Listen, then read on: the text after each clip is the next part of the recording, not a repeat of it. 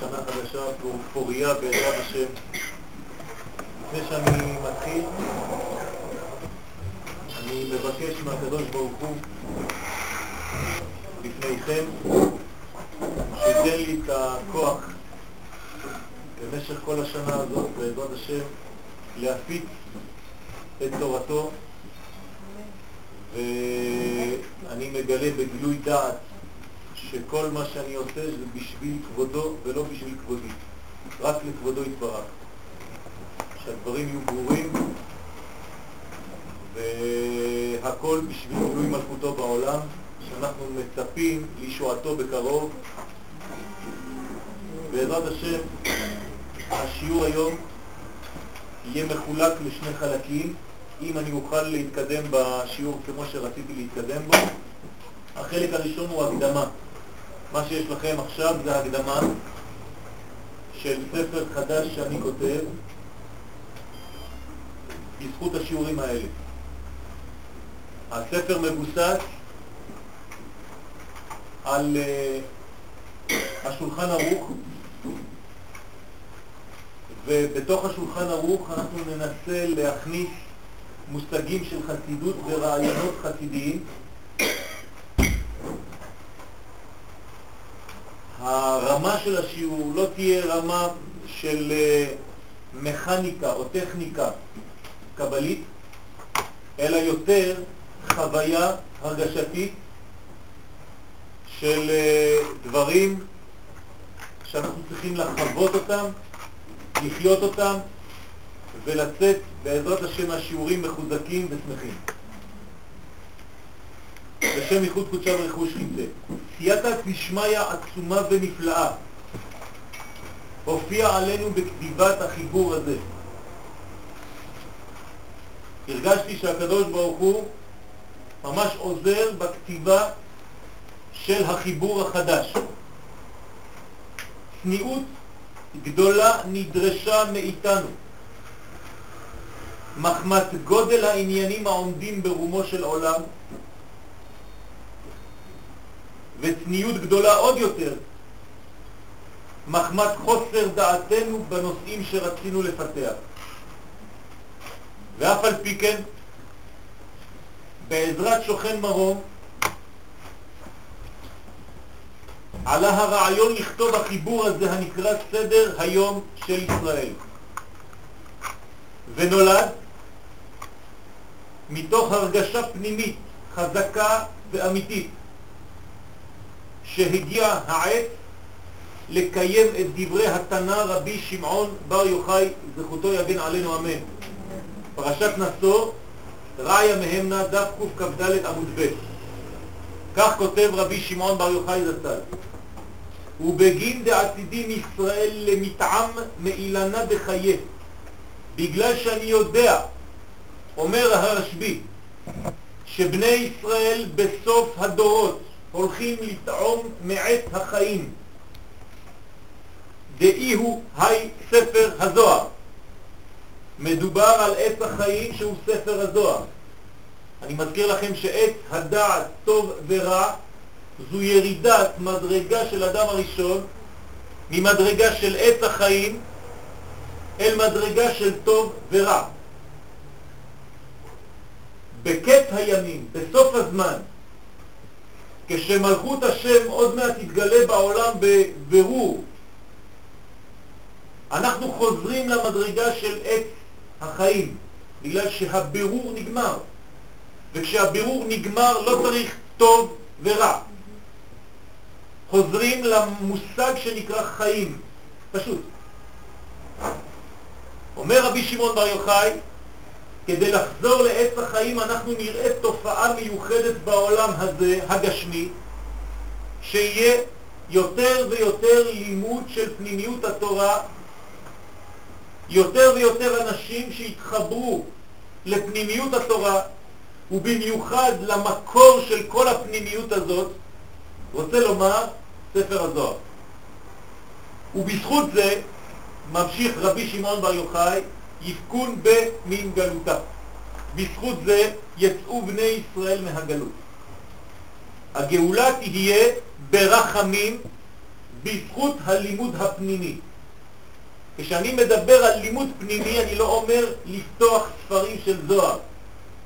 אני מתכוון לומר שאנחנו נבין בעזרת השם יותר ויותר את המהלכים הפנימיים שהקדוש ברוך הוא מנהיג את העולם הזה. אנחנו לא נראה ולא נקרא את ההיסטוריה במבט חיצוני, אלא ננסה ונשתדל בזכות הלימוד הזה לראות את המהלכים לפי ראות עיניו של הקדוש ברוך הוא ולא ראות עינינו שלנו. כל מה שאנחנו לא מבינים בהיסטוריה, והיסטוריה זה רק מי שנולד עם ישראל. כל מה שאנחנו לא מבינים בהיסטוריה זה בגלל שעינינו הן חיצוניות, וההסתכלות שלנו על ההיסטוריה היא ממבט חיצוני בלבד. הזמן הזה שאנחנו חיים בו נותן לנו אפשרות ללמוד את המהלכים הפנימיים של מה שקורה לנו. ולכן אנחנו נשתדל בעזרת השם, על ידי הלימוד הזה, לראות את הדברים, זה חינוך, יותר ויותר ממבט פנימי כלפי חוץ. לא מן החוץ אל הפנים, אלא מן הפנים כלפי חוץ. ונתן השם בליבי. העניין הזה, לפתוח השערים לכל הדבקים בתשובה. החפצים בגילוי מלכותו יתברך בעולם, על ידי לימוד חלק הנסתר שבתורתנו הקדושה. היא תורת הקבלה הנקראת תורת האמת. אלא שצורת הלימוד מתבטאת בדאגה גדולה לבל מתנתק מהעולם הזה בלימוד תלוש מן החומר. זאת אומרת, אני לא מתכוון כאן ללמוד דברים רוחניים שנשארים בשמיים, אלא להוריד את הדברים בחיי חיותנו, בכל יום ביום, ולכן יהיו השיעורים קשורים להלכה, בדיני התורה ופרטיה המעטיים. אשר על כן, יהיה חיבור זה מסודר לפי סדר ארבעה חלקי שולחן ערוך, אשר תקנו חז"ל בחוכמתם, אלא שעל הקומה ההלכתית, בנוסף להלכה, נוסיף ונשפוך אור פנימי כדי להאיר ולתת טעם להלכות ולדינים. כפי אשר תשיג ידינו בעזרת השם. על כן, נרבה ברמזים אשר לוקטו ברובם מספר ליקוטי הלכות לרבי נתן זצ"ל לאפשר העיון והחשיבה בצורה מקורית ועמוקה על סדר היום ההלכתי. הלכה זה גילוי הקדוש ברוך הוא בעולם הזה. אלא שצריך להבין את תוכן ההלכה, את פנימיות ההלכה, וזה מה שנשתדל בעזרת השם לתת טעמים של רעיונות לכל חלקי שולחן ערוך, מה שנצליח נספיק. אני רק רוצה להודיע לכם לפני שנתחיל, היום אנחנו לא נתחיל בהלכה ממש, כי אני עובר אחר כך לשיעור קצר אחר. אנחנו נשאר הרבה זמן על מושגים שנראים לנו פשוטים. זה לא שאני מיד קם בבוקר ואני עושה ככה וככה וככה ומגיע לתפילה. למשל, על השכמת הבוקר יש לפחות עשרה שיעורים. מה זה לקום בבוקר? זאת אומרת שאל תחשבו שאנחנו רצים ותוך כמה שיעורים אנחנו כבר נגיע לעמידה. יש המון דברים. מה זה תיקון חצות? מה זה לקום בבוקר? מה זה נטילת ידיים? מה זה לקום מהשינה? מה זה שינה? וכו' וכו' וכו'. דברים שנראים לנו פשוטים מאוד, של חיי היום-יום, אבל אנחנו נקבל, בעזרת השם, נשפוך אור חדש על כל המושגים האלה, שאנחנו עושים בצורה מכנית, בלי להבין כל כך את משמעות הדברים. ולא תהיינה ההלכות הנ"ל ניתנות בצורתן החיצונית. כלומר, באופן עשיית המצוות בלבד. אני לא בא ללמד הלכה כאן, אלא בעזרה והשתדלות הבנת מהותן. והכל על פי הקדמות ויסודות נאמנים שקיבלנו מרבותינו הקדושים והנוראים, רבי שמעון ורבי יצחק לוריה, זכותם יגן עלינו. עם תוספת מקורות מן התנ"ך ומהתלמוד ומאמרי חז"ל במדרשים. זאת אומרת, זה שיעור עם הרבה הרבה תהילים והרבה הרבה מקורות שיבואו ויעזרו לנו להפיץ ולהבין יותר במהות, בפנימיות, את המהלכים. וכאן המקום להזכיר לעצמנו כי כל דיני התורה שאנחנו מצווים בקיומם, שורשם נמצא ברום המעלות. הלכה זה סוד. הלכה נמצאת בשמיים. רק כשהיא יורדת לעולם הזה, אז היא מצטמצמת לפעולה קטנה שאני עושה כאן. בקומת הקודש העליון, שם נמצאת ההלכה בשורש. ורק מחמד צמצום האור בגבורה נפלאה, בגלל שהקדוש ברוך הוא אור אין סוף ברוך הוא, כן? יורד ומתגלה לעולם הזה. הרי כל לימוד תורה שאנחנו לומדים, כל הלכה, כל מצווה, כל פעולה, היא הורדת אור, הוספת אור בעולם הזה. וככל שהאור מתווסף כאן בעולם הזה, כך אנחנו מגלים יותר ויותר את הקודש, וכך אנחנו מקרבים יותר ויותר את המלכות. זאת אומרת, צריך גבורה גדולה, גבורה מלשון דינים, צמצום, לתת גבול ושיעור ומידה לכל המנגנון הרוחני שאנחנו לא מבינים אותו. וכשהוא יורד לעולם הזה הוא מצטמצם ומצטמצם כמו בתוך משפך, וכשהוא מגיע לעולם הזה הוא מופיע אצלנו כדבר מאוד מאוד פרטי. כשאתה מרים כוס מים כדי לשתות, אתה צריך לברך, ואתה שותה בשתי פעמים ולא בפעם אחת. מה אכפת לנו מכל זה? מה שעכשיו אמרתי בא ממקום עליון מאוד, רק על ידי צמצומים והשתלשלות נפלאה ונוראה, הוא יורד ומתבטא, כפי שאמרתי אותו, בהלכה מאוד פשוטה, שאנחנו מקיימים כל יום בלי להבין. ורק מחמת צמצום האור בגבורה נפלאה ירדו והתלבשו והופיעו כאן בעולם הזה בצורתם ההלכתית ובשולחן ערוך. שולחן ערוך זאת אומרת שהכל מונח לפנינו, כמו שולחן שאני עורך לפניי ואני לוקח מן המוכן. ומסוד זה נוכל להבין כמה גדולה כוחה של ההלכה, שאף על פי שנראית לנו כריבוי פרטים בחיינו המעשיים, הנה שורשה, אני צריך לתקן טעויות תוך כדי, נמצא למעלה משכלנו. ובעזרת השם בא לימוד זה במחשבה תחילה להמחיש את הקשר בין כל העולמות הנזכרים להם ולרבות הצמאים ולהמתיק הדינים בנתינת הטעם במידת האפשר לכל פרט ופרט בהלכות, בהלכות שנפגוש. זאת אומרת, כמה שיותר ניתן טעם לדברים כדברי הרמב"ם, כך יותר טוב.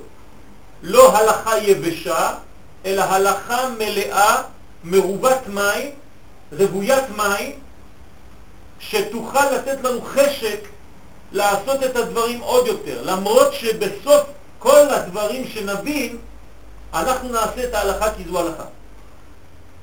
וקישור כל הפרטים לכלל הגדול יוסיף דעת והבנה בסייעתא דשמיא, שמכל דברי התורה ודיניה, מכולם צריכים אנו להוציא עצות ודרכים ורמזים שיקרבו אותנו אל בוראנו באמת.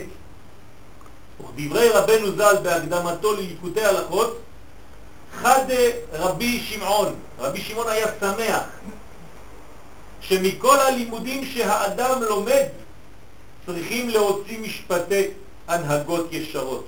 אי אפשר ללמוד מושגים ולהשאיר את המושגים האלה בשמיים. המושגים חייבים לרדת לכאן לעולם הזה.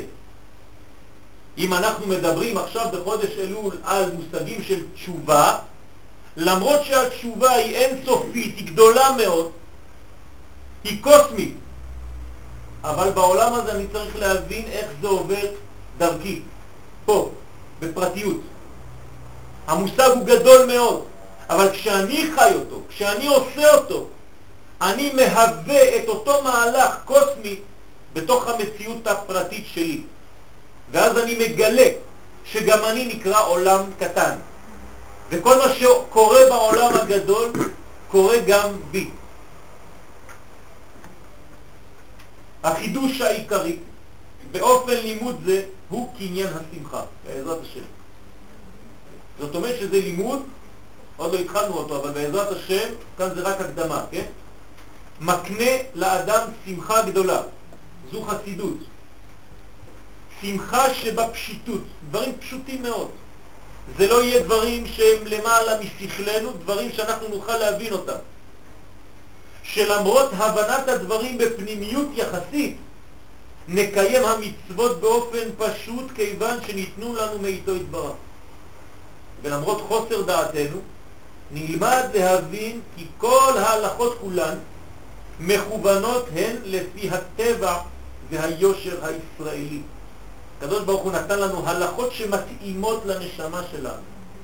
זה לא דבר שהוא בכוח.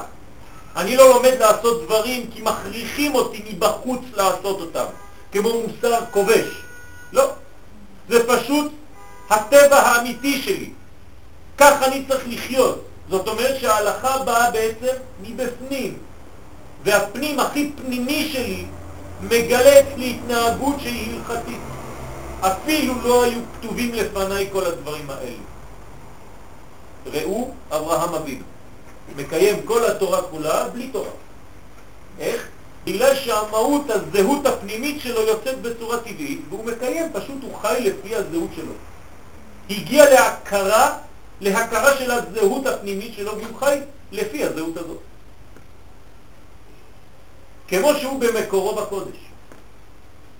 האלוהים עשה את האדם ישר, כך אומר שלמה המלך. ומצוות התורה שקיבלנו הן מותאמות ליושר הזה. כל המצוות, כל ההלכות מותאמות בדיוק, מידה במידה ליושר שהאדם נברא בו. ככל שנסיר המסכים המבדילים בינינו לבין השם יתברך, כי זו העבודה העיקרית שלנו בעולם הזה, רק להסיר את המסכים, להסיר, להוציא את מה שמפריע לקשר, לגילוי. זה מה שבאנו לעשות. אנחנו רק מקלפים קליפות. כמה שנעשה את זה יותר, וזה לימוד הלכה, מי שבורר, מי שמברר, בסוף הוא מוצא את הנקודה ההלכתית, והוא עשה את הבירור הזה כדי להגיע להלכה. כך יוסרו הספקות ותגבר השמחה, כי אין שמחה כהסרת הספקות. מי שמוריד את הספקות, כן, מהאדם, ככה יש לו שמחה גדולה. אין שמחה כהסרת הספק. את מה? הסרה, להוריד. כן, להסיר. כן, להסיר את הספק. בסדר? אין שמחה כהסרת הספקות, כן? להתיר זה משהו אחר. כן? להתיר זה משהו שהוא קשור ואתה מפרק את הקשר. צריך להסיר את זה, כן? מי שמסיר ספק מעצמו, הסר רע מליבך ואז תקבל את העושר, את הכוח של השמחה האמיתית. כן, זה גם מטרה. כן. אנחנו נעשה את השיעור הזה קצת יותר גם כן, ב... נאפשר שאלות בעזרת השם. כן? קצת נשנה את הגישה השנה. כן? אז יש גם התרה, זה נכון. לנוכח גילוי האמת הגנוזה והנטועה בנו.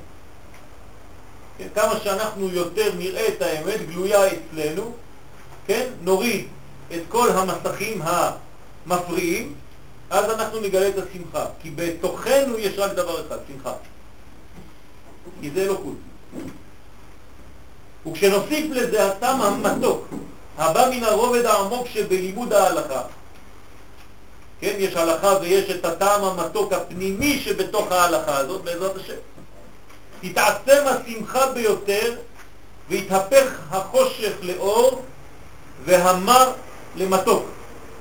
בדיוק כפי שיהיו הדברים בזמן הגאולה השלמה במהרה בימינו אמן.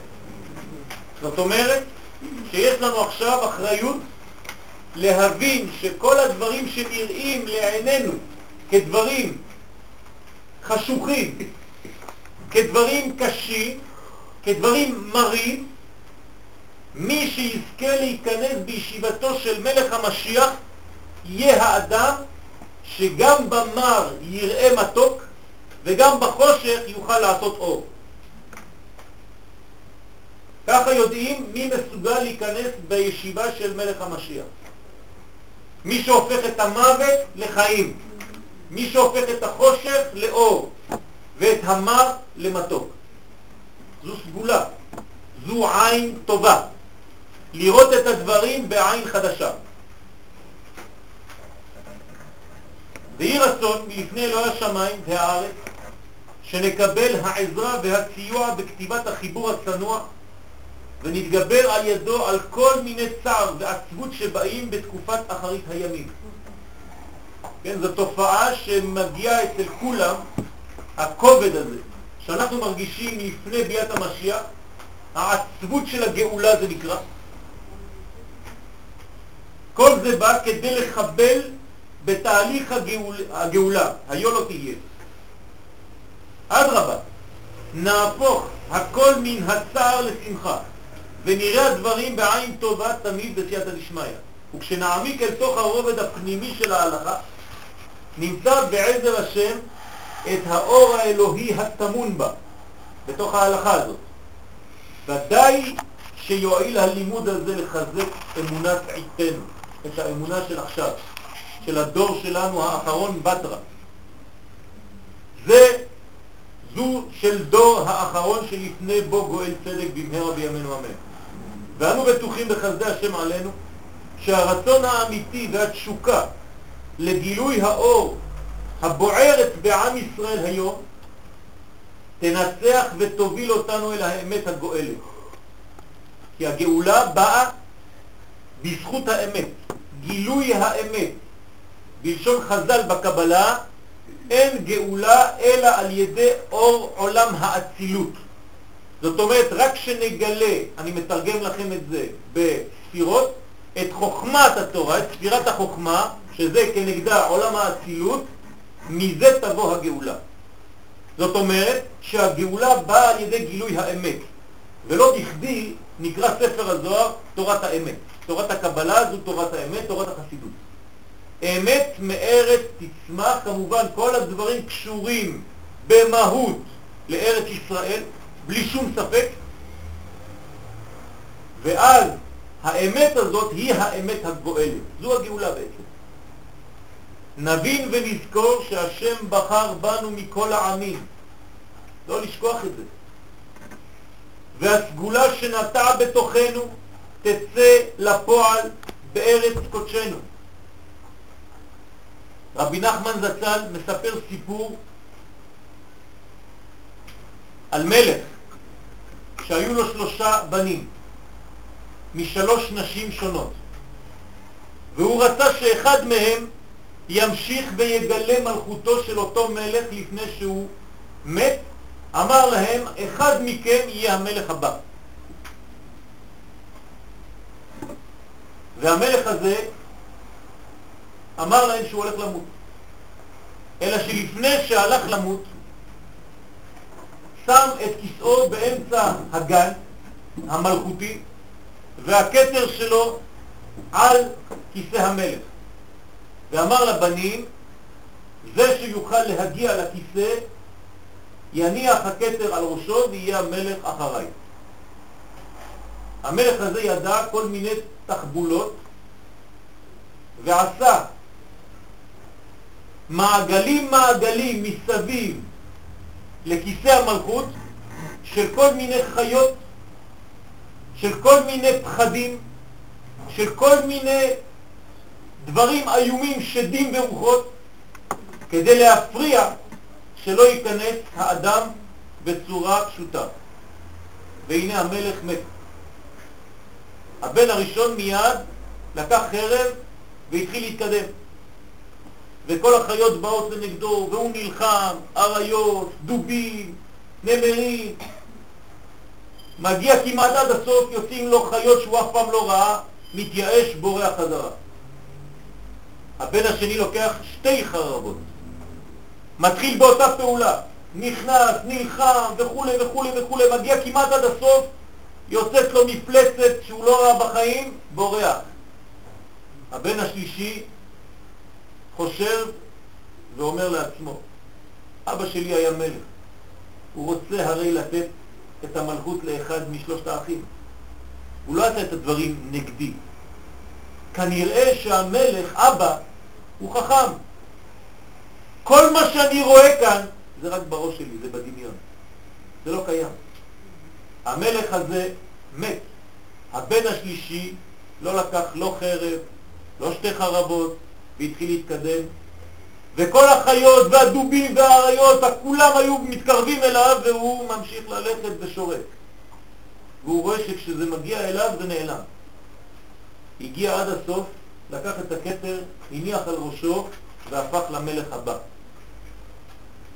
אתם מבינים את הנמשל? אנחנו, עם ישראל, הבנים של הקדוש ברוך הוא. הוא רוצה לתת לנו המלכות בעולם הזה. ואנחנו מתבלבלים מכל מיני חיות, מכל מיני רוחות, מכל מיני שדים שבאים ומפריעים לנו, ואנחנו נלחמים ומפריעים, ואנחנו מתעייפים ובסוף מתייאשים וחוזרים אחורנית. עם ישראל הוא עם של עבריים. העבריות זה האפשרות לעבור ולחצות את כל ההיסטוריה בלי לשים לב לכל מה שקורה. אני רואה, אני שומע חדשות, אני מתפעל, אבל אני מתקדם.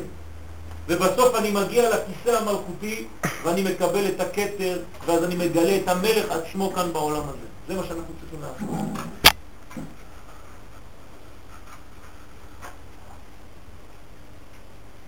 הסגולה הזאת שקיבלנו מהקדוש ברוך הוא היא סגולה סגולה מלשון להיות מסוגל, לסגל לעצמו עבודה מיוחדת. יש חכמים שנקראים חכמים בקודש, ויש חכמים שנקראים חכמים בסגולה, שהוא ארוך בפני עצמו. החכמים של הקודש אלו החכמים שהתורה של, שלהם בשמיים. מתנתקים מהעולם הזה ועולים לשם. החוכמה הסגולית היא הפוך, לקדש את החומר בעולם הזה. והקדוש ברוך הוא מעדיף כנראה את השלב השני, זאת אומרת את עם הסגולה שבתוך החומר. מאיפה אני יודע את זה? קראנו את זה בפרשת השבוע, פרשת ראה. ואתם תהיו לי עם קודש. כן? עם קודש תהיו לי.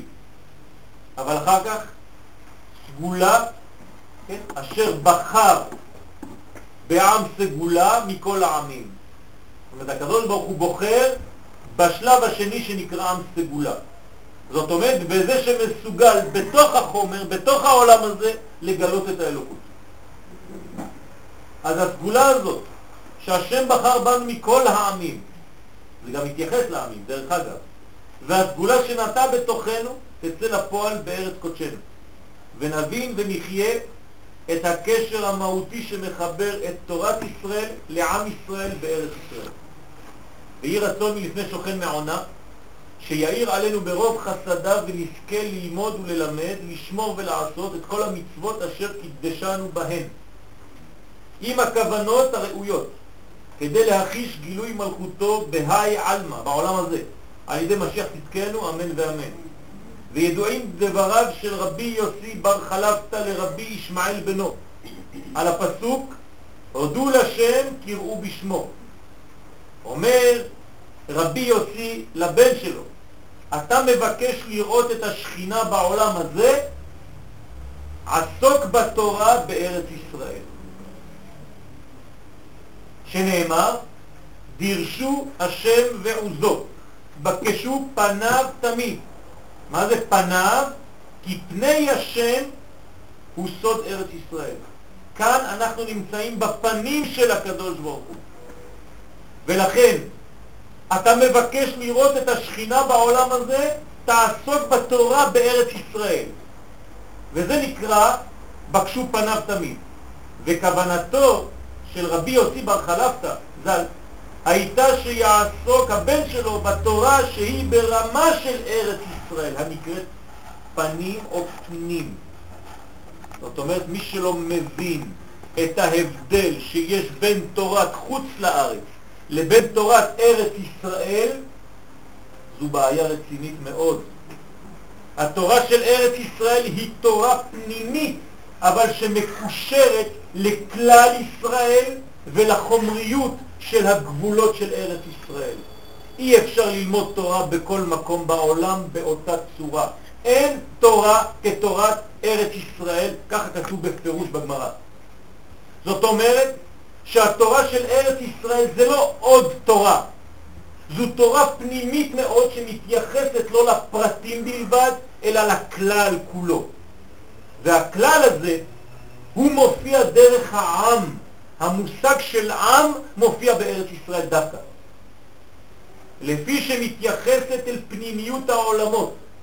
ארץ ישראל זה עולם האצילות בפנימיות, למרות שלפי הקבלה זה עולם היצירה, אבל לא ניכנס לפרטים עכשיו. דהיינו אל תורת הסוד. לכן ארץ ישראל נקראת תורת הרזים, ארץ הרזים, ארץ הסודות. ולכן היא גם ארץ החיים, כי אנחנו חוזרים כאן לעץ חיים.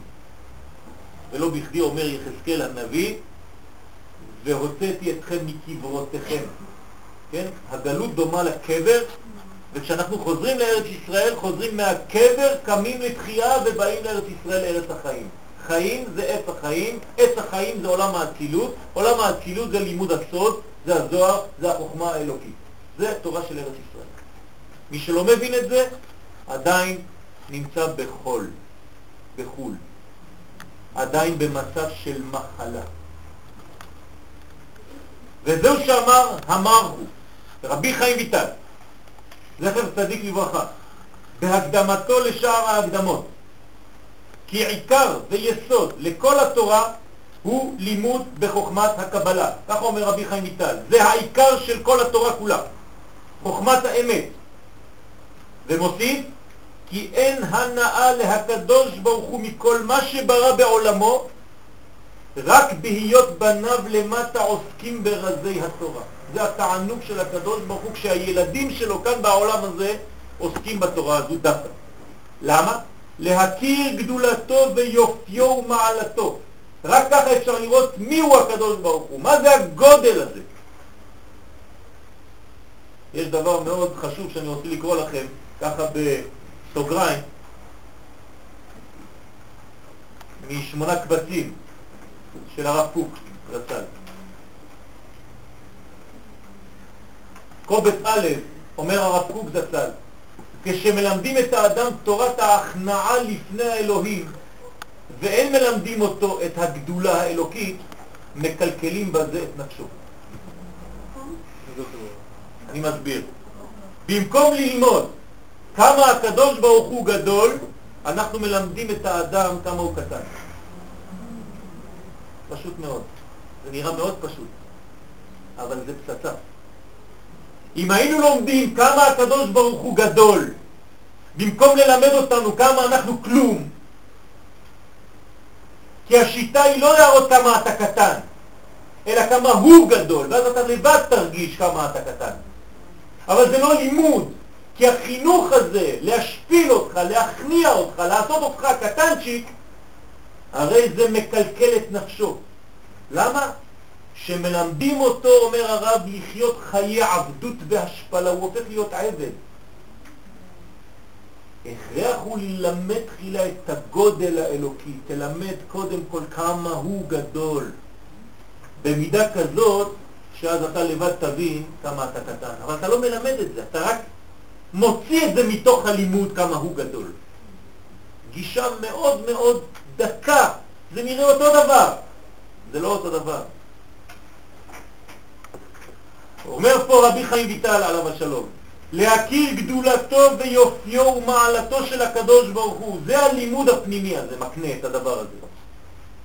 והוא ממשיך ומסיים, כי בפשטי התורה, כן, בפשט, ובסיפוריה, אם אתה רואה את התורה כמו סיפור, ובדיניה ומצוותיה, שהכל ספר של מצוות ודינים בלבד, בהיותם כפשוטם, כאילו זה הפשט, זה האמת, אין בהם שום היכר וידיעה, לידע את בוראם יתברך. הוא אומר, אתה לא יכול אף פעם לדעת את הקדוש ברוך הוא. אנחנו יש לנו מצווה, דע את השם אלוהיך ועובדהו. כמה שאנחנו יכולים, בסייעתא דשמיא, למרות שאנחנו לא מבינים את הכל, אבל עלינו להבין ולהכיר כמה גדולתו גדולה. לכן לימוד זה הוא תיקון גדול עבור השכינה, לבטל הגלות והחורבן ולבנות בית מקדשנו המשולש, המשוכלל והנצחי במהרה בימינו אמן. אני עובר עכשיו לשלב השני, והשלב השני רציתי להתייחס אליו דווקא בשיעור הראשון שלנו היום. כן.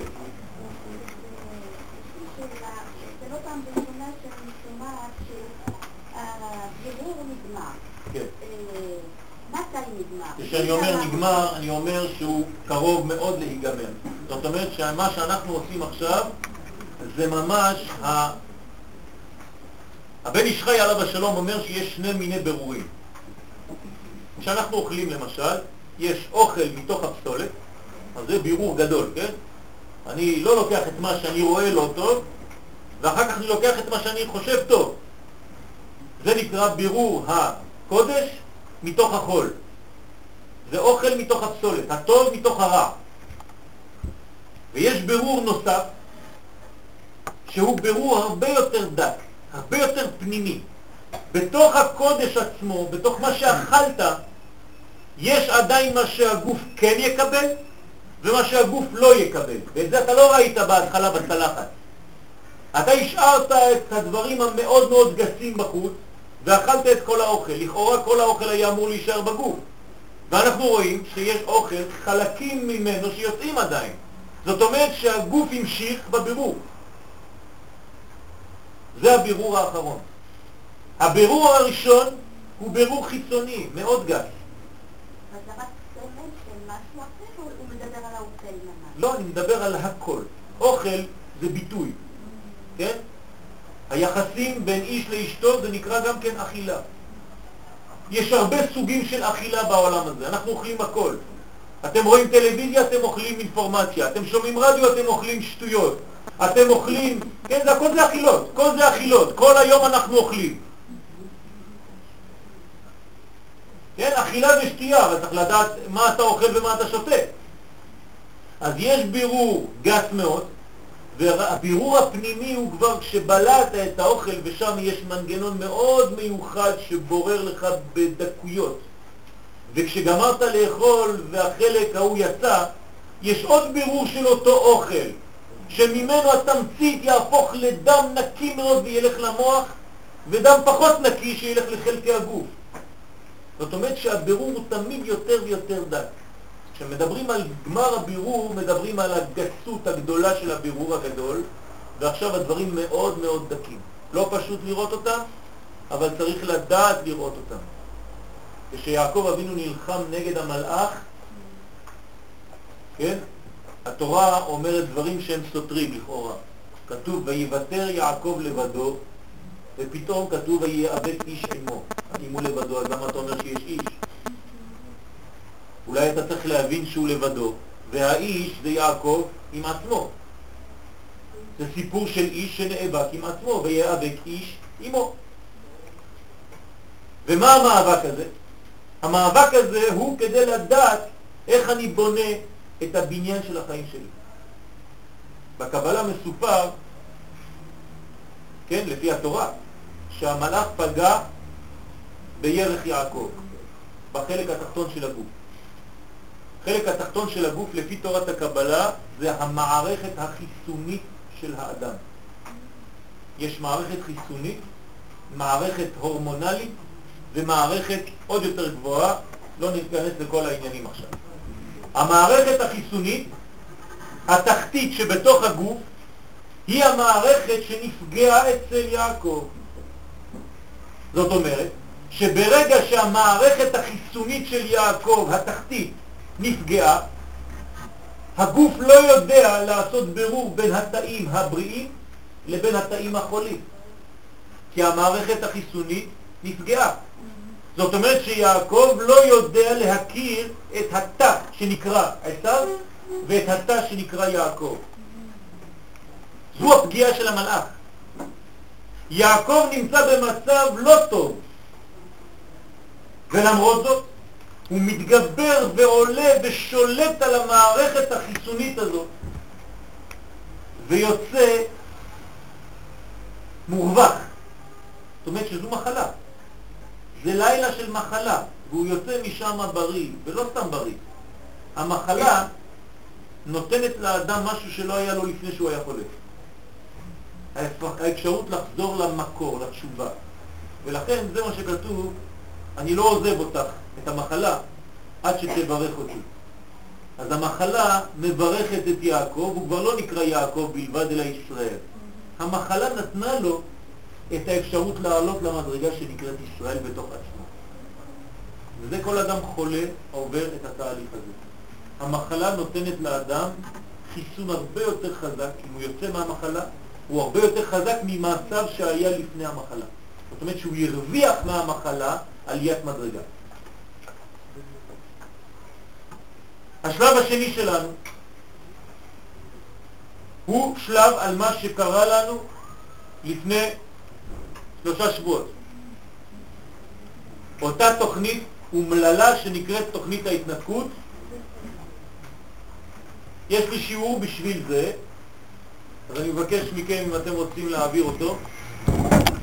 אנחנו נלמד וננסה להבין מה קורה בתוך המהלך הזה. מכיוון שאמרנו שהשיעורים יהיו מבוססים על בירורים, אנחנו צריכים ללמוד לראות את הדברים לעומק.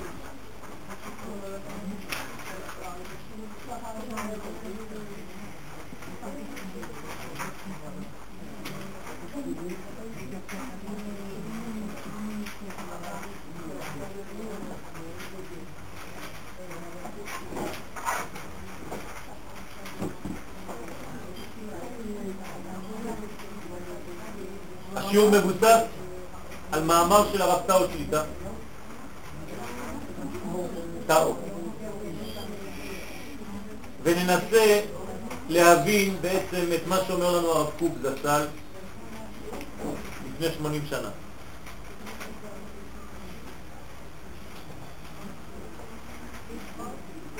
שימו לב, הדברים מאוד חשובים. אחת הסוגיות פעם הבאה נביא יותר שיעורים בעזרת השם. אחת הסוגיות המתבארות, המתבארת, בדברי הרב ומבררת ומאירה ביותר את התהליכים המתרחשים באומה הישראלית, בפרט באנושות כולה בכלל, בדורות האחרונים, היא סוגיית הנסירה. מה זה נסירה? אדם הראשון אדם הראשון נולד לפי אחד המדרשים, כמו שכתוב בתורה, זכר ונקבה ברא אותם ויקרא שמם אדם, זכר ונקבה ברא אותם, אומר המדרש, הם היו כמו דו פרצופים, שני פרצופים, גב אל גב. ככה הקדוש ברוך הוא ברא את האדם. זאת אומרת חלק זכר, זכר, וחלק נקבה בתוך המכלול הזה שנקרא אדם. אחרי זה, שלב יותר רחוק בפרשה, בבראשית, כתוב שלכל החיות יש בן זוג ולאדם אין בן זוג. רגע, אני לא מבין, יש זכר ונקבה. ומה עושה הקדוש ברוך הוא? אומר ביטוי מאוד משונה. לא טוב היות האדם לבדו. מה זה לבדו? הם שניים. למה לבדו? לא טוב היות האדם לבדו, אעשה לו עזר כנגדו. ואחרי זה, ויפל השם אלוהים תרדמה על האדם והאישה, ויקח אחת מסלעותיו, ואתם מכירים את כל הניתוח. מחלק אותו לשניים. האדם מתעורר, לא כתוב. לא כתוב שהוא מתעורר. אבל הוא רואה את האישה, אומרת התורה, הוא אומר, אה, זאת הפעם, עצם מעצמי ובשר מבשרי, לזאת עיקר האישה. אז מה זה היה לפני? זה לא היה אישה. פתאום אתה מגלה שזו אישה, וזאת אתה רוצה. כי הרי היא הייתה דבוקה אליך.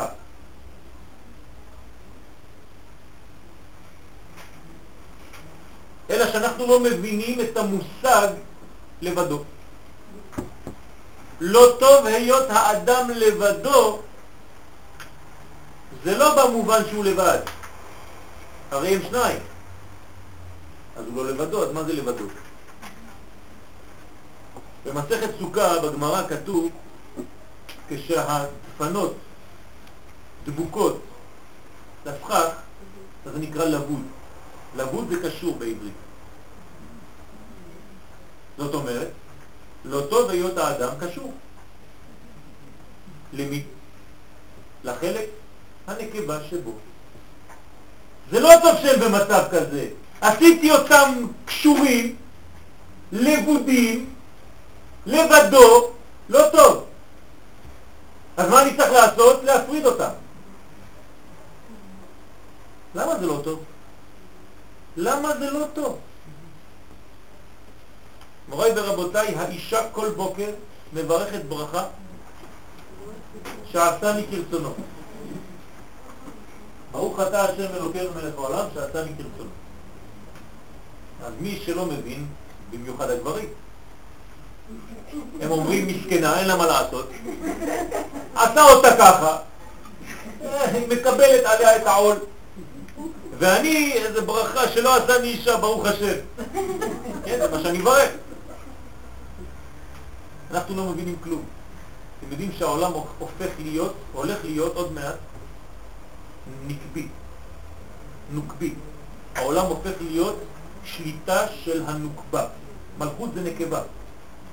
עטרת בעלה. הנשים שולטות בעולם. תראו כמה נשים יש פה. בלי עין אני חייב לשמור על הקליינטים. חס ושלום. מה זה אומר? האישה מברכת ברכה, אנחנו לא שומעים את הברכה שהיא מברכת. אפילו היא אולי לא מבינה. אתם יודעים מה זה שעשני כרצונו? רצון השם, פשוט מאוד. הקדוש ברוך הוא עשה אותי כמו הרצון שלו. הלוואי עלינו. הלוואי עלינו. מי יכול להגיד שהוא לפי רצונו של הקדוש ברוך הוא? האישה. נו, אז מה קורה כאן? האדם, הזכר, כשהוא דבוק אל החלק הזה שנקרא רצון של השם, אז אין לו בחירה. הוא נולד והוא לא יודע איזה ברכה יש לו. כי זה טבעי, זה דבוק אליו. ובגלל שהוא לא חי עם זה, אז זה נקרא אחור באחור. גב אל גב. כי זה דבר שהוא לוקח כמו תיק, והוא לא מבין מה זה, זה אצלו. אומר לה הקדוש ברוך הוא, רגע, אני רואה שאתה לא מבין מה יש לך פה. אז אני אעשה לך נסירה. ברגע שאני אעשה לך נשירה, פתאום אתה תגלה, אה, זאת הפעם! פתאום אתה מגלה שהייתה לך אישה, רק לא ראית אותה כי הייתה טבעית. בוא ניכנס לטקסט. אומר הרב זצ"ל, בשמונה קבצים, קובץ א', היכולת לעמוד במעמד הופכי ומנותק מהקדושה. תשימו לב, יש מילים שנוגעות לנו היום, כשנגיע למצב שאנחנו, עם ישראל, נוכל לעמוד במצב הפוך, מנותק, התנתקות מהקודש, רק היא, רק מצב זה, תיתן את האפשרות לרצון המשוכלל לצאת מן הכוח אל הפועל. רק אז נתחיל להיות אנשים שבוחרים באמת בטוב. זאת אומרת, שכל עוד ולא תהיה לנו תוכנית של התנתקות מהטוב, כמו האיש מהאישה, אז אנחנו לא נוכל לבחור את הטוב באמת. וכל זמן שלא נתגבר כוח הרצון של הטוב בעולם כראוי, זאת אומרת שאם בעולם אין את הכוח הזה של הטוב, עדיין בסדר גמור, אין יכולת גם להתנתק ממנו. אי אפשר להתנתק. אני אסביר לכם, לא הבנתם. אם אנחנו יכולים להתנתק, זה אומר שהטוב הוא טוב. איפה אנחנו רואים דוגמה כזאת, כדי שתבינו? תינוק. העובר יוצא מהבטן, אי אפשר לנתק אותו אם הוא לא טוב. אם הוא לא שלם, אם הוא לא יצא והוא לא בריא, הוא עדיין לא יוצא, אז אין לו התנתקות. מתי מנתקים את התינוק מהאימא שלו, שזה היה קשר טבעי, אוכל ממזונה, שותה ממה שהיא שותה וכו' וכו' וניזון והכל? ברגע שהוא שלם הוא כבר לא צריך, אז מנתקים אותו. נכון שההתנתקות הזאת מפחידה מאוד, אבל רק עכשיו התינוק הזה מתחיל לחיות וקוראים לו בר קיימא, אפילו שבר קיימא זה כמה זמן יותר מאוחר, אבל סופרים לו יום אחד. למה כשתינוק נולד לא סופרים לו תשעה חודשים ויום אחד? הרי הוא חי בתוך הבטן. אין. מתי אתה מתחיל לחיות? כשיש התנתקות. מעניין מאוד. זאת אומרת, אומר כאן הרב, אם אתה רואה דור שמסוגל להתנתק מהערכים הכי גדולים שלו, זאת אומרת שיש הטוב אצלו הוא חזק מאוד. ובואו מתי תראה, מתי זה יקרה, אומר הרב, רק בעקבה דמשיכה. כשנגיע לעקביים של מלך המשיח, קרוב לגאולה, יבוסם העולם בכללו, יהיה עכשיו ביסום, כן, בושם לעולם. עד שהרצון העצמי יהיה בתכלית הטוב. זאת אומרת שאנחנו נרצה באמת את הטוב. מה זה אומר? שעד היום הטוב היה אצלנו טבעי, בכוח, כמו האיש והאישה שהיו דבוקים, והאיש לא יודע מה יש לו. קיבלנו דברים ולא ידענו. עשינו מלחמה, קיבלנו את הר הבית, כדי שנבנה את בית המקדש, ואנחנו לא יודעים מה זה. אנחנו עם הטוב הזה, על הגב, ואנחנו אומרים, טוב, אני לא יודע מה לעשות, צריך אולי להחזיר את המפתחות לקליפה. מה אתה לא מבין מה קורה כאן? אתה לא מבין. אז אני צריך לנתק אותך גם מזה. עד שאתה תבין מול מה היית. ואז אתה תבחר בטוב. ולעומתו, תתגבר היכולת גם על הנתיקה הגמורה. זאת אומרת, יהיה מצב בעקבתא דמשיכה, כשאנחנו נגיע לזמן משיח, שיהיה הטוב והרע. התנתקות. ובחירת ההידבקות בטוב האלוקי, ואז האנשים יבחרו בטוב האלוקי, תהיה ברצון גמור וחופשי לגמרי. אף אחד לא יכריח אותך זה כבר לא יהיה טבע, ניתקו אותך. אתה עכשיו תבחר לבד בטוב הזה, בגלל שניתקו אותך. עכשיו, מה קורה בזמן הנסירה של אדם הראשון? בוא נחזור לאדם הראשון. הוא יושב. ויפל השם אלוהים תרדמה על האדם והאישה, ואז יש את הנסירה. כולם שואלים, טלפוני, תגיד, מה קורה לנו? כולם נרדמו? אף אחד לא זז? בטח אף אחד לא זז. תרדמה, יש תוכנית מסירה, התנתקות. התוכנית הזאת חייבת להפיל את האדם לתוך תרדמה. והתרדמה הזאת נותנת אפשרות אחרי שהנסירה נגמרת לראות את הדברים פנים בפנים הרבה יותר חזק. אני לא נכנס היום למושגים של קבלה כמה נקודות צריך לנסר. כי יש נקודות שצריכים לנסר מאחורה, כמה נקודות. מה זה הנסירה הזאת? איך זה מתבצע באמת?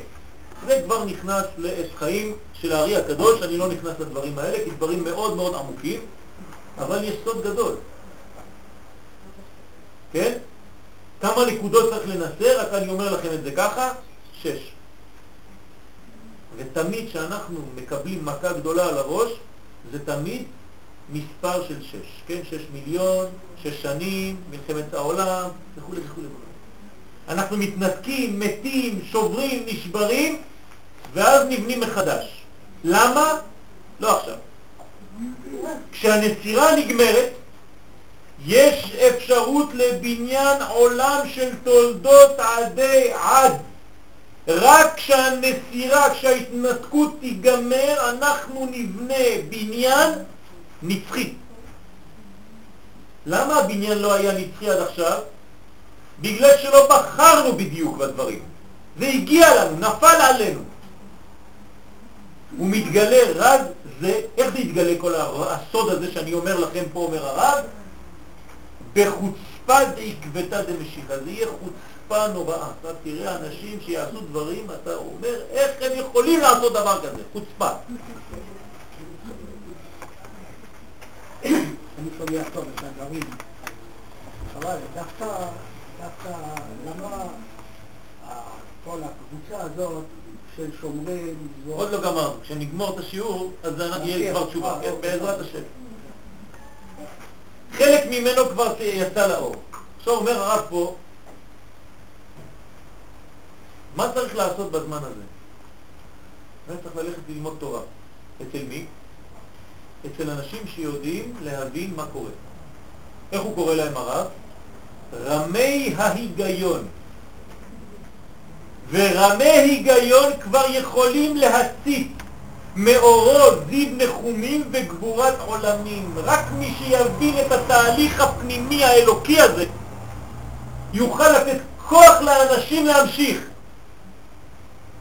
לא כאדם הראשון שנברא דו פרצופים מחובר גב בגב.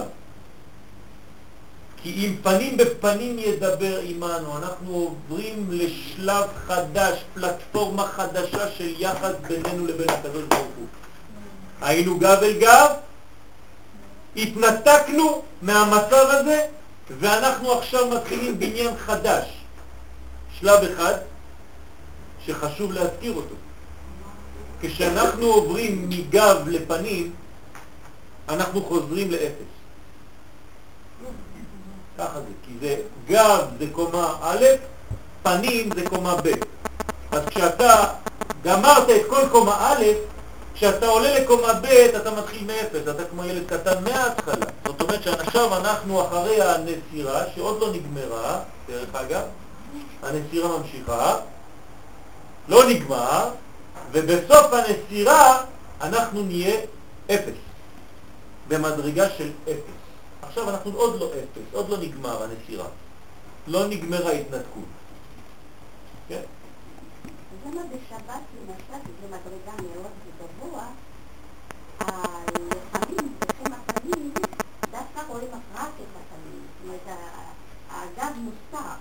כי בזמן שיש התקפה, השאלה של הפקר. נכון. שאלה טובה, שאלה היא השאלה עקרונית, אבל היא שאלה פנימית מאוד בקבלה. למה עומדים בעצם אחור באחור? כשאתה עומד אחור באחור, מה אתה מראה? רק פנים, מכל מקום. מתי עומדים במצב כזה? כשיש סכנה. כשיש סכנה של חדירת מחבלים רוחניים, חיצוניות, קליפות, יותר טוב לעמוד במצב כזה, זו שמירה. אפילו בלוחמה, סיני, יפני, אם אני עם חבר שלי נגד קבוצה, אנחנו עומדים שנינו אחור באחור, ואני מטפל בכמה חבר'ה פה והוא מטפל בכמה חבר'ה שם. כי אם אנחנו שנינו מול, באים מאחורה ומתקיפים.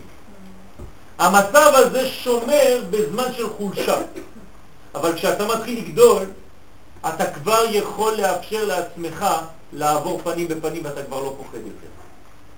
כי הפנים האלה כבר נשמרים אפילו מאחור, וזה עוד דבר בקבלה, שכשעוברים פנים בפנים יש כבר עטיפה של שמירה רוחנית יותר.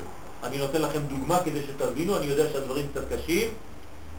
איש ואישה לפני שהם נשואים, הם כמו אחור באחור. הוא עוד לא בחר, הוא לא יודע. היא נמצאת איתו, היא בעולם הזה, אבל הוא לא יודע. זאת אומרת שהטוב שלו נמצא, כן, שעתני כרצונו, הרצון שלו נמצא, אבל הוא לא יודע. זה כמו אחור באחור. אז בינתיים הם שומרים את עצמם. כי אדם רווק הוא בסכנה. אבל כשהם הופכים להיות פנים בפנים והולכים להתחתן, מי נכנס איתם לחופה? אבא ואימא. מה זה אבא ואימא? זה רמז שיש גם כן אבא ואימא בעולמות הרוחניים שבאים לשמור על החתונה הזאת. ולכן יש שמירה מקיפה, זה נקרא אור מקיף, שבא לשמור על החתונה הזאת של האיש והאישה, ולכן הם כן יכולים לעמוד פנים בפנים, בלי פחד, כי הם מראים את האחוריים שלהם. למה הם לא פוחדים? כי יש שמירה כבר מלמעלה שעוטפת אותם. וזה סוד הציצית, שמכניס את האישה לתוך אור מקיף לפני שהוא מתחיל את כל התהליך. על כל פנים אנחנו חוזרים עכשיו וניכנס קצת יותר לתוך הטקסט. כדי שהבחירה החופשית בטוב תופיע, ניתנת אפשרות לעמוד במעמד הופכי ומנותק מהקדושה. זאת אומרת שכל עוד ואתה לא יכול להתנתק, אתה לא בוחר. מתי אתה מתחיל לבחור? כשברחת. ילד גודל, עד גיל 14 הוא דבוק להורים שלו, ילד טוב ירושלים. מתחיל גיל 14, 15, 16, אתה כבר מתחיל להשתגע, הוא כבר הופך לך את כל הבית. כל מה שאתה מייצג בשבילו זה אפס. אתה כבר לא שווה כלום, לא רוצה ממך שום דבר, תעזבו אותי. תוכנית התנתקות. ברגע שהילד הזה מתחיל להתנתק, רק עכשיו הוא מתחיל לבנות את עצמו באמת ולבחור בחיים שלו באמת במה שהוא רוצה. כי לפני זה אבא ואמא בחרו בשבילו. זאת אומרת שחייב לעשות התנתקות כזאת כדי שהילד הזה יגדל ויבחר בחירה חופשית. על מנת שהקשר עם הטוב לא יהיה הכרח טבעי, אין לי קשר עם הטוב בגלל שזה הכרח טבעי, אלא נתון לפעולת הבחירה. אני בוחר עכשיו בטוב. זה מבחן, רבותיי. התוכנית הזאת היא תוכנית שמנתקת את האדם כדי שהוא יבחר בטוב. זה מבחן. איפה היית בזמן הזה? במה בחרת? הרצון החופשי שהרי לשם בחירה זו ירדה הנשמה לגוף. הנשמה יורדת לגוף בשביל לבחור בחופש. הקדוש ברוך הוא נותן לנו חופש בחירה, נכון? אתם החלטתם לבוא לשיעור. יכולתם לא לבחור, ללכת לראות לא יודע מה. ובה יוצאת אל הפועל ההתעלות היותר גדולה של האדם ושל העולמות כולם התלויים בו ומתעלים בעליויות. רק בצורה כזאת אנחנו מעלים את כל העולם, כי בחרנו. כל עוד ואין לנו בחירה, זה לא טוב. ילד שלא עובר את השלב הזה, הוא אף פעם לא יגדל באמת. אז הוא יהיה ילד טוב. אבל זה לא זה. הוא לא בוחר בכלל בחיים שלו. וכל זמן שלא נתגבר כוח הרצון של הטוב בעולם כראוי, וזאת הפעולה המאוד מעניינת, מתי אפשר באמת להתנתק מההורים? כשהילד כבר חזק. אם לא, לא היה לו אפילו כוח להתנתק. אם הוא מתנתק, זאת אומרת שהוא מרגיש חזק, די חזק כדי לבחור בעצמו את החיים שלו. זאת אומרת שזו ברכה מבחינת הילד. אתה, כואב לך. כי אתה אבא ואתה אימא ואתה אומר, אז כל מה שעשיתי לזבל. זה לא נכון. זה כואב כי אתה לא מבין את התהליך עד הסוף, כי אתה רואה רק חלקים. אבל ברגע הזה, הילד הזה הוא חזק, הוא בוחר בעצמו. יבחר אפילו בשטויות, זה לא חשוב, אבל הוא בחר. הוא ייפול, הוא יקום ויבחר ללכת במקום אחר, הוא חופשי. אותו דבר בעולם שלנו. כשאנחנו מגיעים לדור שהאנשים שלנו מסוגלים להתנתק מהקדוש ברוך הוא, מהקודש, זאת אומרת שעם ישראל נמצא בזמן שהוא חזק, הוא לא חלש. זאת אומרת שהקדוש ברוך הוא נותן לנו אפשרות לבחור בו ברצון, לא בכוח. אין יכולת גם להתנתק ממנו. מתי אפשר להתנתק? רק כשאתה חזק. הקשר שבין האדם לאלוהיו מופיע לאורך כל הדורות באופן של הכרח. אנחנו מוכרחים, קיבלנו עלינו, אז אנחנו הולכים עם הכוח הזה שנכנס כן, בנו, כן, הר כגיגית, ואנחנו מתקדמים יהודים. לא ניתנת רשות מוחלטת לבחירה, אז אתה לא באמת בוחר בטוב, אתה לא באמת בוחר בחיים שלך, לחופש הרצון האנושי, אין דבר, אין חופש. לחופש ישנו משקל אלוהי העומד את עד כמה מוכשר האדם לבחור בטוב ובקדושה מתוך בהירות דעת ורצון חופשי, וכל עוד לא הוכשר לכך, מופיע הדבר בתוך הכרח טבעי. מתי אני נותן לך אפשרות להיות חופשי? כשאני רואה, אני האבא, שהגעת לשלב שאתה כבר מספיק חזק, כן? הוא גוזל. כי אני רואה שאתה חזק, אם לא, לא הייתי עוזב אותך עדיין. ולא בתור דבר הנתון לבחירה. אז כל עוד ואני רואה שאתה חלש, אני בוחר בשבילך. ברגע שאני רואה שאתה די חזק, אני מתנתק ממך. או אני גורם לך להתנתק ממני, ואז אתה תבחר בטוב לבד. זה חוק בהנהגה האלוקית המעלה את המציאות דרגה אחר דרגה אל הטוב והשלמות. רק ככה אנחנו עולים לטוב. רק ככה אנחנו מתבגרים. שאלה, למה חלק מהאנשים סובלים דווקא אלה שנראים לנו כאילו עשו את העבודה הכי טוב? תשובה, רק מי שמסוגל להיות הכי שלם, אז ממנו מתנתקים. עכשיו הסברנו את התשובה. רק מי שהוא כבר שלם יכול לעמוד בהתנתקות. כי אם הוא לא היה שלם, כמו אותו תינוק שיצא מהבטן, לא היינו חותכים אותו. אז זה פרדוקס אחד גדול. בגלל שהוא שלם באמונתו, בגלל שהוא שלם בבניין שלו כמו שצריך להיות, הוא מסוגל לעבור את התהליך הזה. במילים פשוטות יותר, אם ההתנתקות הייתה אצל אנשים אחרים, חלשים יותר הם היו מתים. אצלם הכוח הרבה יותר חזק, ומההתנתקות הזאת זה יהיה בניין אחד גדול. רק שהשלב הוא כואב. אני לא אמרתי שלא צריך לסבול ולא צריך לכאוב, הפוך. אני אומר עוד יותר גרוע, מי שלא סבל עם האנשים האלה, ספק אם הוא יראה בבניין ירושלים. כי כתוב בפירוש, מי שלא מתאבל על חורבן ירושלים, לא יכול לראות, לזכות בשמחתה. ומי שכן מתאבל, כי זה חורבן ירושלים, כשאני אומר ירושלים זה לא עיר, זה מושג. מי שמסוגל להתאבל על חורבן ירושלים, זוכה ורואה בשמחתה. זאת אומרת, שזרקנו אותם ממקום אחד. הטוב היה בצורה טבעית. חיים בטבע עם הטוב, זה לא טוב.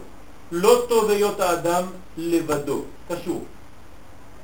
קשור למה? לטוב. מה עושים? האנשים האלה צריכים להסתובב בארץ, לא רואים אותם. אז מבחינת מי שעשה את התהליך, הוא משתגע היום. למה? הם היו בקבוצה, בשקט, עכשיו המחלה התפשטה. בכל מקום בארץ אתה רואה אותה. מחלה גרועה מאוד. איפה שלא תראה, תראה כתומים. הם נותנים שיעורים בתל אביב, בחיפה, בירושלים, לא יצאו מגוש קטיף אף פעם בחיים שלהם. פתאום כולם יוצאים. מעבירים שיעורים, יש אמונה שם שאתם פוחדים. אני רוצה להסביר לכם משהו, מי שלא היה שם, פשוט לא יכול להבין. השוטרים והחיילים המסכנים, כן? הם אנשים טובים. הם לא ידעו מה זה אמונה ברמה כזאת. הם ראו אנשים שהם חיות של אמונה, הם לא, לא מבינים מה קרה להם.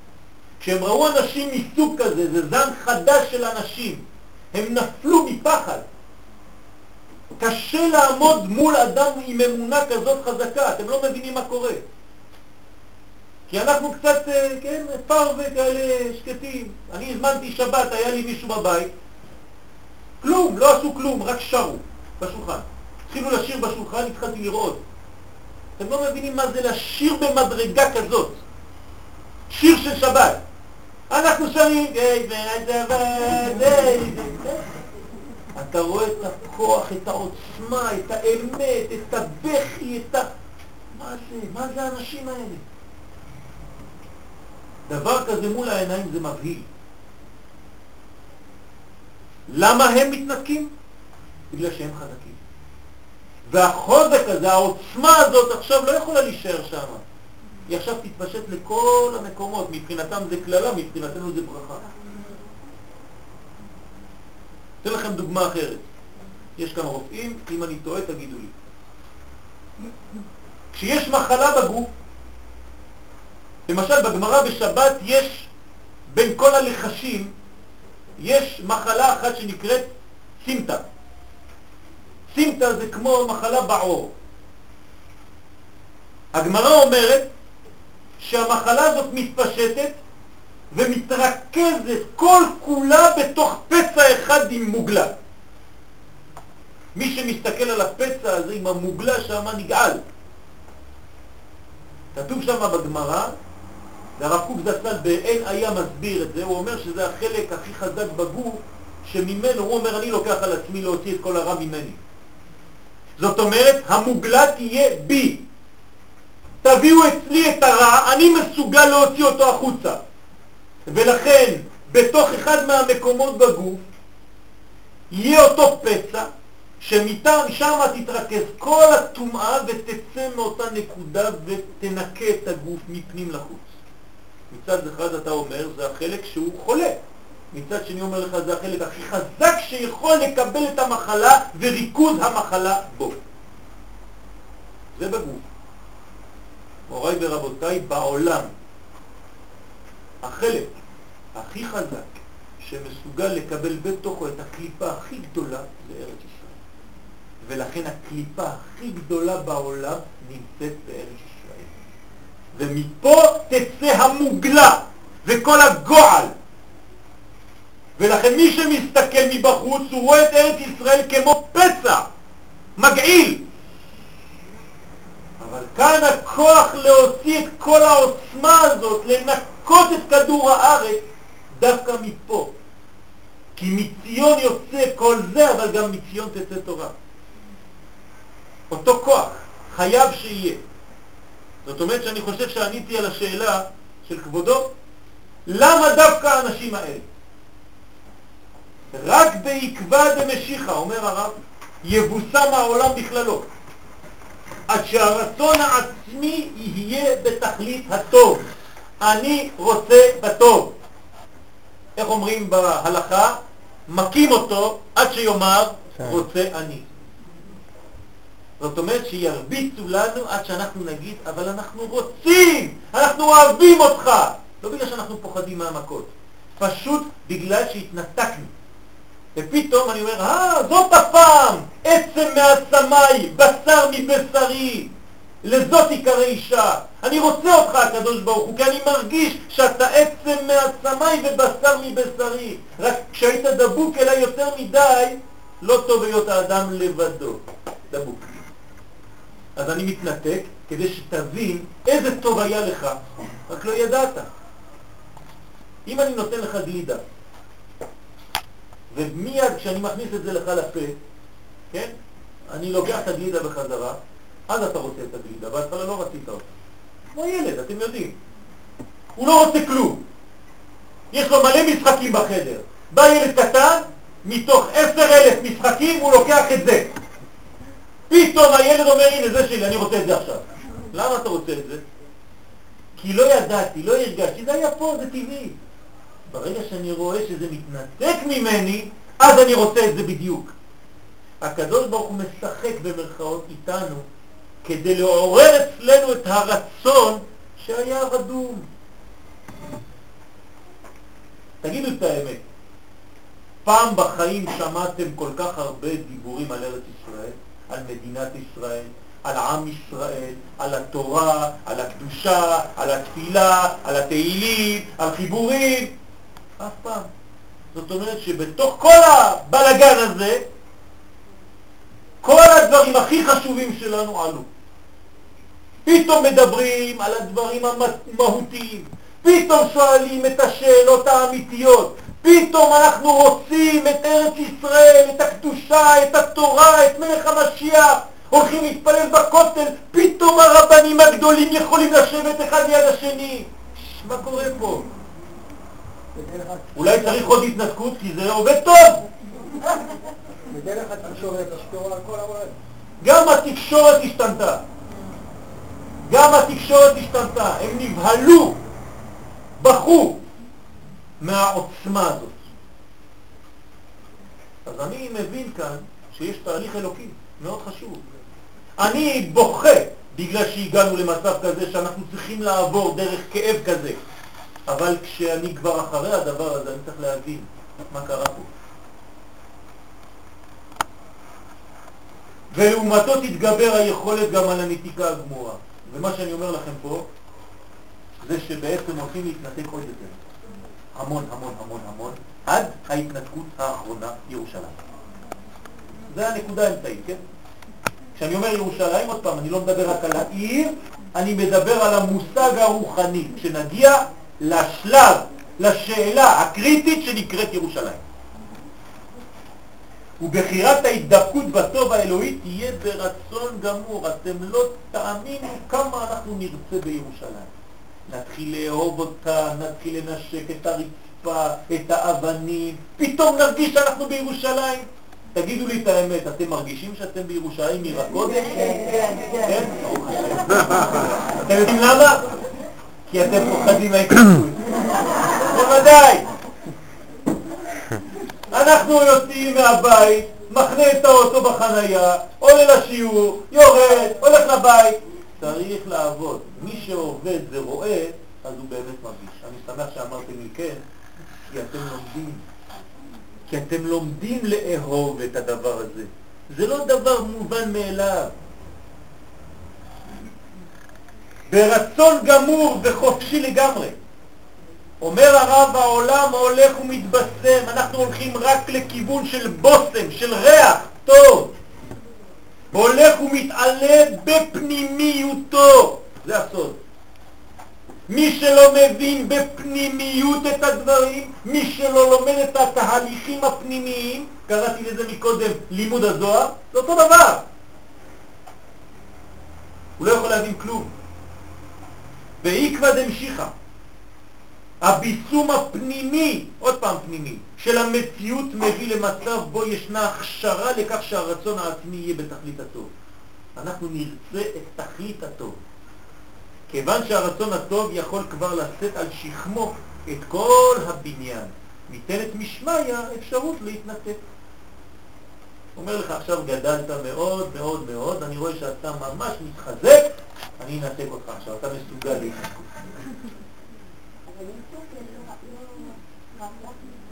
בוודאי, זה אותו דבר. בגלל זה התינוק מתנתק, כן? תינוק ותיקות, זה אותו דבר. כמובן, אין זו נתיקה לשם נתיקה. הנה, לא מתנתקים סתם כדי להתנתק, אלא נוצרת נתיקה ממה שהיה מוטבע בקשר טבעי. זה היה יותר מדי טבעי, עד שלא הרגשת.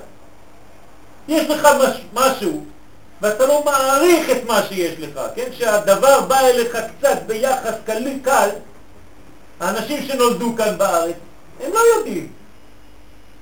עוד מילא אנשים שעלו מארצות אירופה לארץ, הם יודעים מה זה גלות. מי שנולד פה, הוא לא מבין בכלל מה זה. אז זה דבר טבעי. הוא אומר לך, לא, לא, אדוני, זה אף פעם לא צריך להיות טבעי, אתה צריך להעריך כל רגע מה יש לך ואת הברכה שיש לך ליד הידיים. אז כל עוד ואין לך את זה, אין לך בחירה אמיתית, ולא בחירה של, אה, אפשרות של בחירה. כדי שתבוא במקומה ההכרה המלאה והרצון הבחירי החופשי. זה צריך להיות חופשי. חופשי לבחור. ויהיה היחס עם הטוב יחס של דעת והכרה עצמית. אני צריך להגיע לדעת, להכרה עצמית.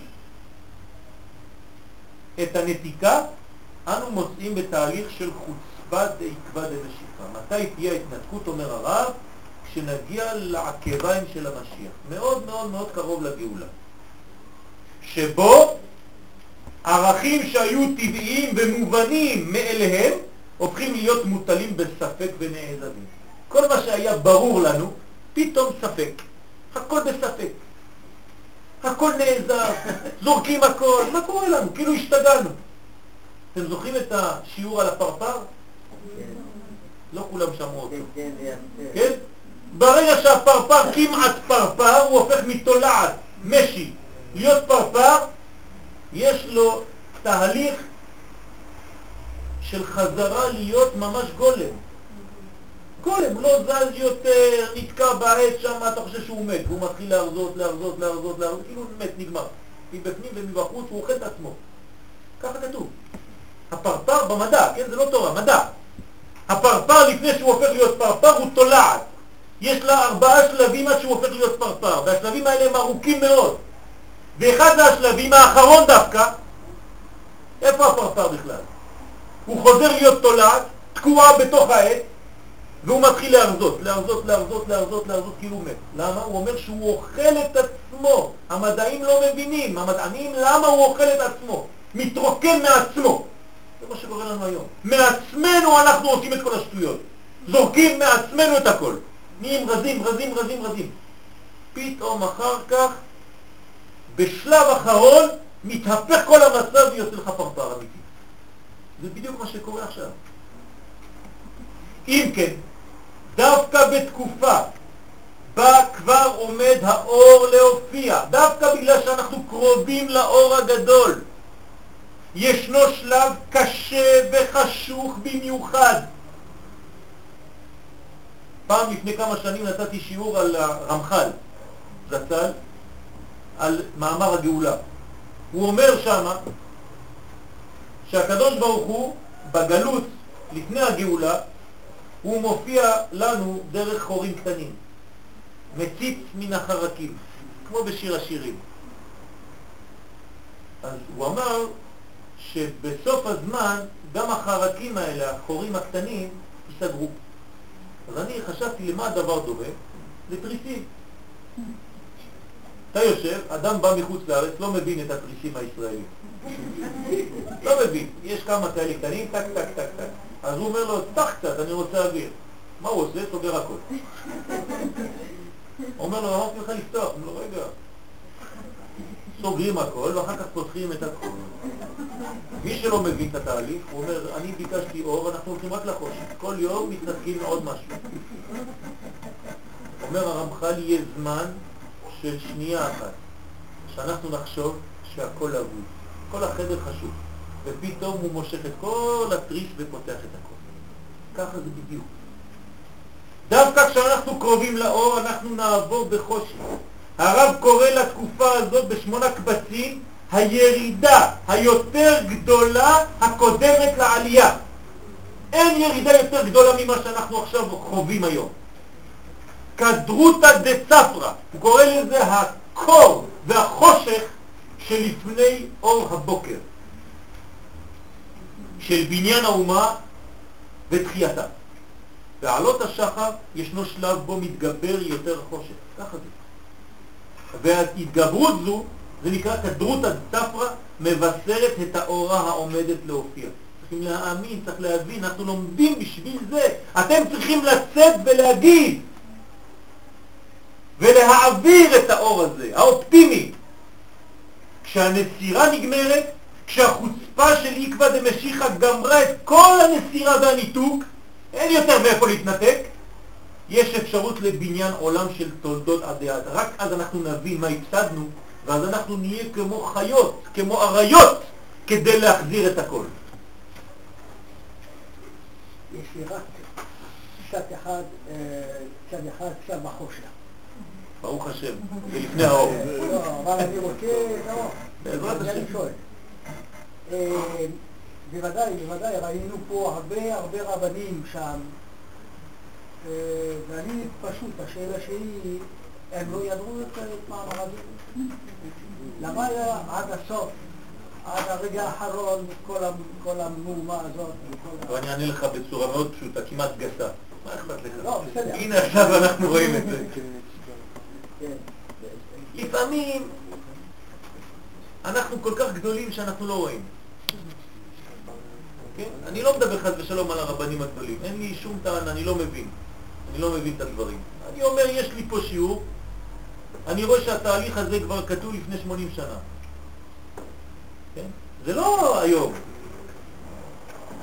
אם אדם מסוגל בחוכמתו להבין שתהליך כזה, והוא מכין אותנו 80 שנה לפני, שאנחנו נגיע לשלב כזה, אז ברוך השם מי שנפל על הטקסט הזה וראה אותו, אז הוא מוציא אותו לאור.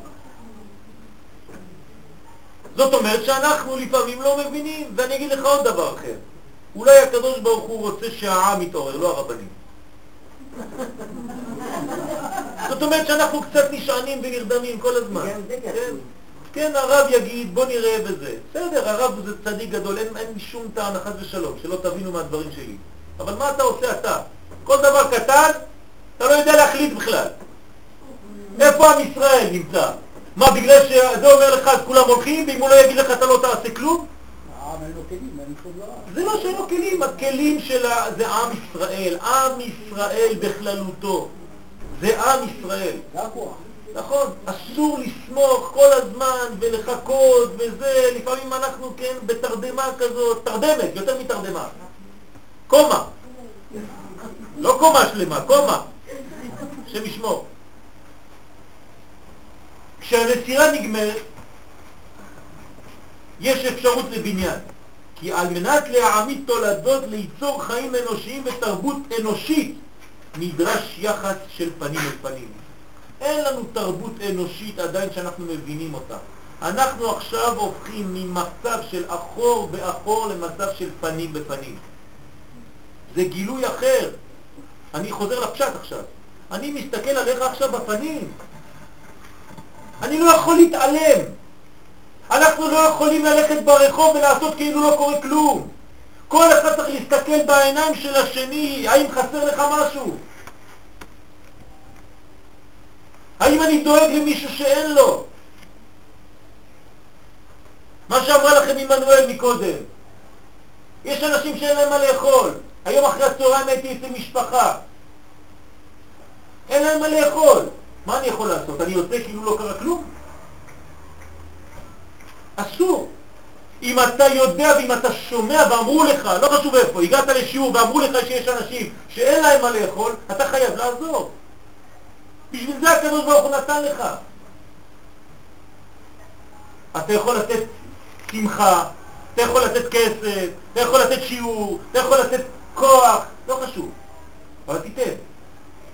זה פנים בפנים, לא אחור באחור, כל אחד בעניין שלו ולא אכפת לי מהשני, לא. אם הייתי נותן את השיעור שלי ככה, הייתם שמחים? אה? לפעמים זה בא בחלום. זאת אומרת שזה לא טוב. אני צריך לדבר, יש מולי אנשים, בני אדם, נשמות. אני לא רואה את הפנים, אני רואה את הפנים. זה מה שצריך לראות. הנובע מהכרה ורצון, זאת אומרת שאני רוצה, אני בוחר לרצות, ולא אחור באחור חיבור הנובע מהכרח טבעי, כמו שזה היה קודם הנסירה. אתם מבינים את המושג אחור באחור ופנים בפנים? אחור באחור זה טבע, פנים בפנים זה רצון, בחירה.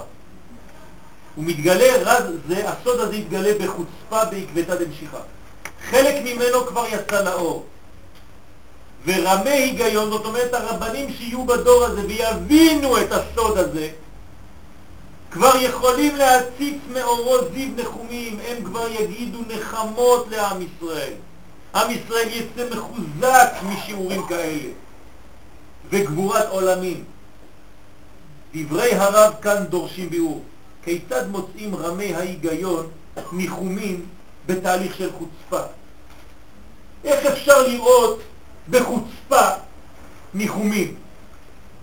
איך אפשר שרבי עקיבא יוצא מקודש הקודשים וצוחק וכל הרבנים החברים בוכים.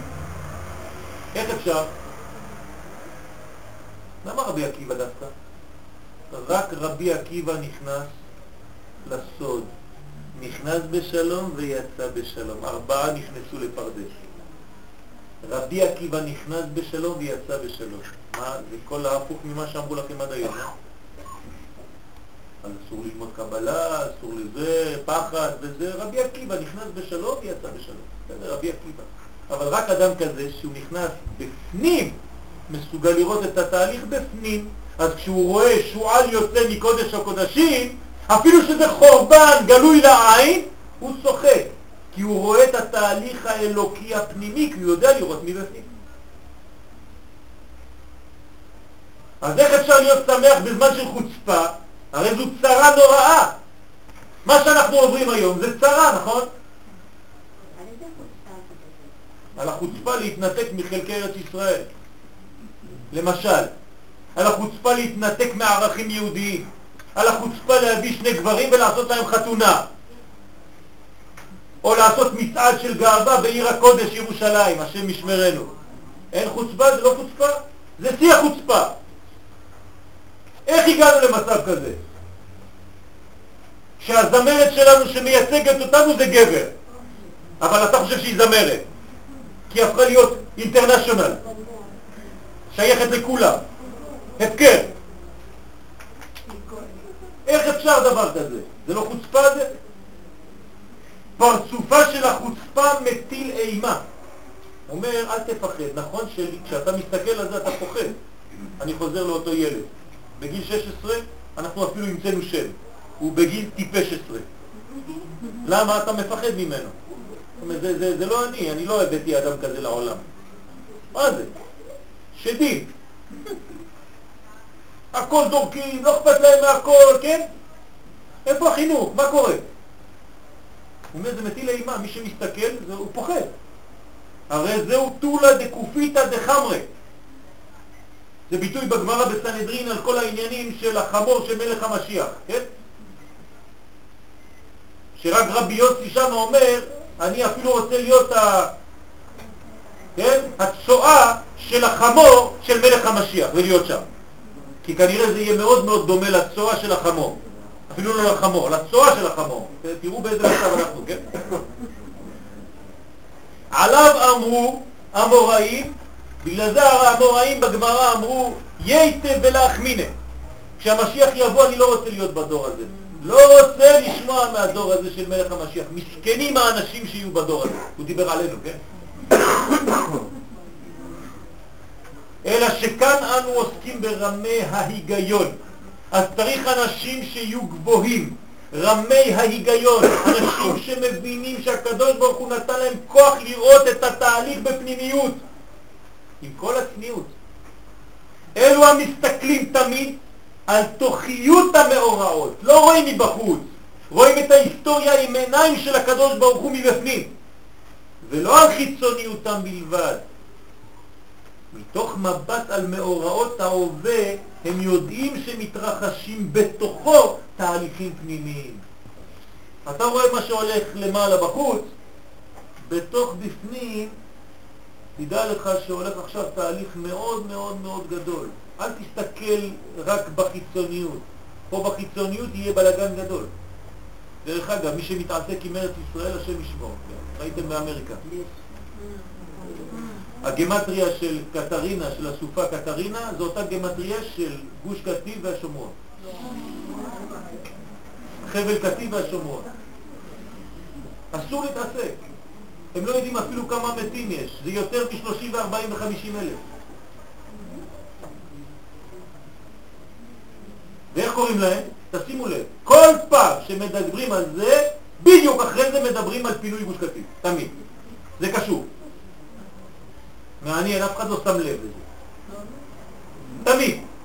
ואיך קוראים לאנשים שם? המנותקים והמפונים קוראים להם עכשיו. איך הקדוש ברוך הוא משחק. אנחנו לא צריכים לשמוח, כן? אבל אנחנו צריכים להבין שאסור לשחק עם ארץ ישראל. היום בן אדם שאומר לי, ארץ ישראל, זה, זה, זה, אני לוקח אותו במכונית שלי לשדה תעופה. תעוף מפה, אדוני, אין לך מה לעשות פה. תיזהר, אתה בסכנה, אל תדבר רע על ארץ ישראל. תיזהר מאוד. תיזהר, זה שורף. ארץ ישראל זה האישה של הקדוש ברוך הוא, לא אומרים לשון הרע על אשתו של הקדוש ברוך הוא. כמו שלמדנו בעין היה, כשמסתכלים על הזבוב הקטן, כן, מה זה הזבוב הקטן? יש שיעור שלם על בעל זבוב, עקרון בעל זבוב, גמרא, עבודה זרה. עבודה זרה שהייתה בימי השופטים של עקרון בעל זבוב. מה זה עקרון בעל זבוב? הייתה תקופה בעם ישראל, כל אחד היה לו עבודה זרה בגודל של זבוב. זה היה מכניס אותה בתוך uh, מטפחת ובתוך הכיס. כל פעם שהיה קורא לו איזה משהו, מוציא את המטפחת, סוגר ושם אותה בפנים. ככה כתוב בגמרא, מחבק אותה, מנשק אותה. מה זה אומר? צריכים להבין, זה תהליך גדול, גדול, עמוק מאוד. כל הדברים הכי גדולים, אנחנו מבינים את זה כמו זבובים. לא עשינו, עשינו מהקדוש ברוך הוא, עשינו דבר קטן, אידיוטי, כן? מכל הדברים האידיוטיים עשינו אלוהים. מכל הדברים הגדולים עשינו זבוב. אני לא נכנס לזה, אבל יש שיעור שלם גם על זה. הזבוב הקטן הזה, זה עבודה זרה של זבוב, זה פרטי, זה אנוכי, כל אחד והאלוהים הקטן שלו, כן? בתוך הכיס שלי. מה הבעיה שלך? זה לא הבעיה שלי, יש לו בעיה אחרת, הוא בעיה, כל אחד יש לו בעיה אחרת ויש לו אלוהים שלו. בתוך הכיס. הזבוב הקטן, הבזוי והאנוכי, כן, אגואי, הנמצא בכיס הפרטי, כבר ניתן לראות את עילויה של הנטייה למקורה, לירושלים. זאת אומרת, אני מכין אתכם שאנחנו הולכים לכיוון של ירושלים. זאת אומרת שאנחנו הולכים לדבר על העיקרון הפנימי המהותי הכי עליון שלנו, שנקרא ירושלים עיר הקודש. בזה אנחנו מסיימים, בזה הגאולה מופיעה. ולכן כל מה שקורה, גם בפנימיות קורים דברים. אני רק מגלה לכם, מי שלא יודע, שבזמן שאני מדבר איתכם עכשיו, חופרים 28 מטר מתחת לאדמה ומצאו כבר כמעט את כל החדרים של בניין שלמה המלך. עם מדרגות וכל אולם 200 מטר מרובע. מתחת להר הבית. לא שמעתם על זה. צריך שיהיה סוד. כן? ככה יהיה בלאגן אולי, לא? אה? השב"כ וכל מיני אנשים כבר מטפלים בעניין הזה, הולך להיות דברים, פיצוץ גדול. אתם הלכתם לכותל בזמן האחרון? ראיתם טרקטור קטן שחופר ומביא דברים בחוץ? זה הטרקטור. הוא עושה את כל העבודה. ויש אדם מארצות הברית שמממן בכסף את כל התהליך הזה. מיליונר אחד. ונשאר גם הוא לאלוהינו. מה זה הביטוי הזה? ונשאר גם הוא לאלוהינו. זאת אומרת, כל מה שיהיה, כל הבלגן, ונשאר גם הוא לאלוהינו. הכל יחזור, שאתם תבינו, ואנחנו נבין בסוף התהליך שהכל היה רק לדבר אחד, לגילוי הקדוש ברוך הוא בעולם, במהרה בימינו.